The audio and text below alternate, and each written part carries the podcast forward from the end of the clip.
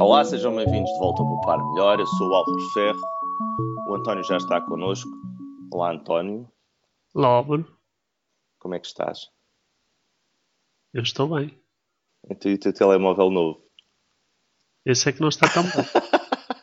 Mas vamos tirar o dia para sarnar o António, porque o António foi comprar um telemóvel novo e ainda não conseguiu usar. Uh, não, e já, já agora que vamos aqui ao calendário ver, já foi há mais de duas semanas. Quer dizer, não conseguir utilizar é, é relativo, não é? Porque tive aquele problema inicial com o carregador, não é? Portanto, isso foram vários dias uh, de estar out, não é? Uh, o telemóvel continuava a funcionar, mas a, a, a bateria estava-se a escoar rapidamente. Depois da Páscoa consegui finalmente o cabo do carregador. Tenho estado a inserir nele as aplicações que, que, que não é? E no outro dia, pronto, estava tudo pronto, vou meter o SIM. Ups, é, é um nano SIM. é o que Mas esse, telemóvel. esse telemóvel não tem sítio para dois cartões, dois SIMs? Não, eu, é só um SIM e, é. e é só um nano SIM. É mono SIM, nano SIM. Exato, mono nano SIM. Mono nano SIM, certo. Portanto, o podcast de hoje vai ser sobre o telemóvel do António mono nano SIM. tá bem, mas não foi só isso, quer dizer, tu, isso foi o problema agora da mudança de SIM. É a mudança do USB, a mudança de SIM, mas tu ainda tens mais coisas para fazer. O que é que te falta agora? Falta-te mudar os contactos, por exemplo? Não, agora, agora falta mesmo só mudar o SIM. Portanto, está tudo preparado até à próxima surpresa, né? E, e isto era, era expectável, eu é que basicamente não, não fiz o planeamento como devia de ser, né? porque é o que eu digo, já tinha um telemóvel há 4 anos, portou-se bem, não estourou, não arrebentou, não isto e aquilo, quer dizer, portou-se bem não. Eu mudo de telemóvel só e apenas porque o ecrã, parte do ecrã deixou de funcionar. e portanto, agora com o meu novo Nexus, eh, tenho que arranjar um nano SIM para efetivamente passar a funcionar como telemóvel e não um, um tablet pequenino, não é? E, e portanto esse é, é, é, um dos passos, mas basicamente esta semana vou falar de outra coisa que é importante quando mudamos de telemóvel, que é mudarmos tudo o que está nele e que não são as apps e não são os dados, que são aquelas coisas que estão mais entranhadas, que são coisas como os contactos, os SMS, uh, coisas algumas vezes tão importantes como a, a, lista de chamadas, coisas que... Mas tu, tu tens um software de backup para o local para os Androids, não tens? Ou os Androids eu não têm isso? Eu tenho um, uma aplicação, eu tinha um Sony Xperia S e, e, a Sony tem uma aplicação que se liga ao PC, mas é daquelas aplicações que ao fim de duas ou três utilizações se percebe que não vale a pena. E depois tem outro problema significativo, que é funciona muito bem para Sonys e depois, se eu quiser mudar para outro telemóvel, uma grande chatice. e portanto, dá para copiar pass... do Sony para o Sony. Dá para copiar de um Sony para um Sony. E se calhar de um como... S para um Xperia S. Mas isso é como o Samsung, que tem a, a, a Kia, a aplicação Kia, ou como, como o, a Apple, tu podes fazer o backup do teu iPhone para o iTunes, até podes inclusivamente encriptar o backup do iPhone no iTunes, quando compras um iPhone novo, podes ir buscar esse backup e repor os dados no teu iPhone novo, mesmo que seja um modelo novo, mas não podes mandar isso para, mais, para mais lado nenhum. Quer dizer, há depois umas aplicações para andar lá no meio do backup e uh, extrair alguma informação, mas não podes mudar isso de telefone. Mas também é assim, que estavas à espera de poder o qual tinham que ter bases de dados comuns, não era? No Android também é possível fazer essa, esse backup para, para o Google, neste caso.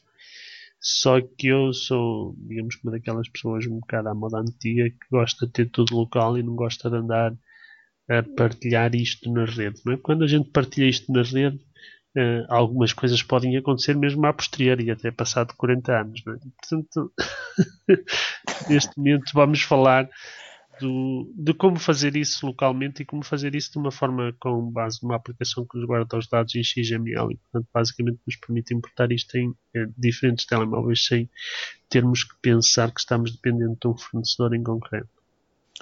António, esta semana, uh, aliás, já foi publicado hoje, nós fizemos, uh, tomámos a nota relativamente a, ao tema dos Panama Papers por causa dos, da manutenção feita ao software da Mossack Fonseca. Uh, isto é um tema que nos interessa aos dois em tipo profissional bastante, porque tem a ver com práticas de gestão, mas também nos interessa por causa do Poupar Melhor, não é? O Poupar Melhor é feito em WordPress e nós tentamos mantê-lo atualizado. Tu queres, não, eu sei que não podes falar de tudo, porque termos profissionais não, nós não podemos expor aquilo que, o conhecimento que temos das instituições para que trabalhamos, mas podemos falar genericamente, não é? Genericamente, a situação da segurança é realmente muito mazinha. WordPress, WordPress, felizmente, nos últimos tempos já tem sistemas de atualização automático e, e, digamos que utilizamos-os também no Poupar Melhor. Isso não garante que não haja ali uns segundos, minutos ou horas em que os uh, sistemas servidores uh, ficam desprotegidos. Mas uh, digamos que é, é, qualquer coisa que o WordPress introduziu recentemente e que realmente é, é bastante benéfico. No caso do Mossack e Fonseca, eles tinham uma versão mais antiga que não atualizava automaticamente, está com uma desatualização. Penso que ainda neste momento eh, ou pelo menos há, há umas horas, ou, um dia ou dois atrás. Eh, e portanto o pessoal anda-se todo a divertir, provavelmente a ver se conseguem uma cópia, não dos 4 terabytes, mas talvez de uns 3 terabytes. Olha, mas aqui o, o, a história é sempre a mesma. Há um uh, defeito no software que é uh, identificado, uh, a empresa ou a, o grupo ou a comunidade que gera e que, uh, que gera aquele software ou que, ou que, não é que gera, é que desenvolve aquele software emite uma nova versão para esse software que tem a vulnerabilidade e passado dois ou três anos, muitos dos seus utilizadores ainda não, não aplicaram essa, essa, essa é, correção. Mas, sabes que isto, isto, é terrível. Em termos de segurança, eu poderia falar aqui durante horas e horas. Mas, por exemplo, eu senti isso na pele, por exemplo, na, na, necessidade que tive em escolher este novo telemóvel, voltando atrás ao que estava a falar, não é? Que é, é uma das coisas que mais me chateia nos Androids é que neste momento cerca de 90% dos Androids, ou seja, quase todos, estão inseguros. Estão inseguros estão feitos, estão feitos com aqueles flavors uh, Samsungs, Ericssons e não sei o que, que ser, então, o software está alterado e depois as empresas não o atualizam. Exatamente. E não tens forma de o atualizar, que ainda é pior. Eu, por exemplo, no meu caso do meu telemóvel, ia frustrado com a tentativa de o atualizar em termos de segurança e não poder. Não, não posso. Não podia. Não há versão nova. Não há. Ponto final. E, e portanto, digamos que uma das considerações eh, mais importantes que fiz na escolha do novo telemóvel foi realmente ter um que eu sabia à partida que ia ser atualizado. Ainda, ainda anteontem, penso eu, uh, apareceu um pop-up a dizer tem uma versão atualizada do firmware, querem instalar? Sim. Sim, mas isso aí uh, também uh, querem manter o software não é barato. Não é? Precisa alguém ir depois de claro. identificado o, a vulnerabilidade é preciso identificar a correção, aplicar a correção, testar que a correção não tem influência noutros parâmetros de, de funcionamento do sistema e então só aí é que vais divulgá-lo. E com a quantidade de versões de hardware, uh, exceções que, graças com a implementação do Android, torna-se extremamente difícil manter este software em funcionamento sem bugs.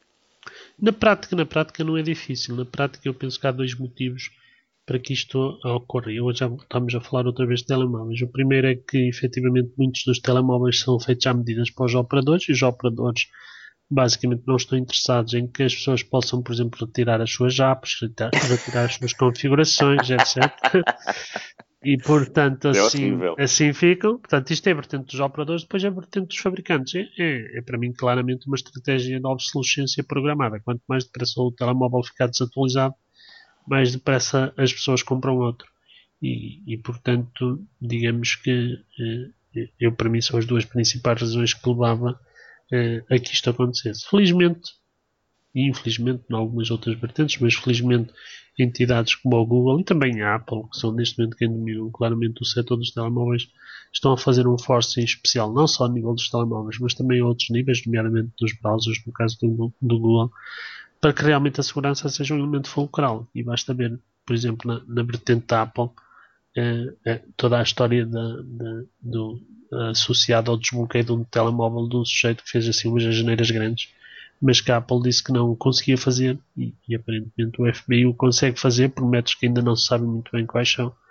É, mas pronto, é um grande passo no sentido que realmente é, a nível dos telemóveis e também a nível do software e, e nesse, nesse aspecto é preciso digamos que enaltecer o, o papel da WordPress desde que realmente fez as atualizações automáticas deixamos um bocado ficar preocupados, não é? Se há uma nova atualização, ele avisa-nos, atualizamos, pode ser até automático e assim ficamos despreocupados. Voltamos ao WordPress, mas uh, o que nós dizemos esta semana é que a possibilidade do ataque não é no, através do próprio WordPress, mas de um dos seus plugins. É?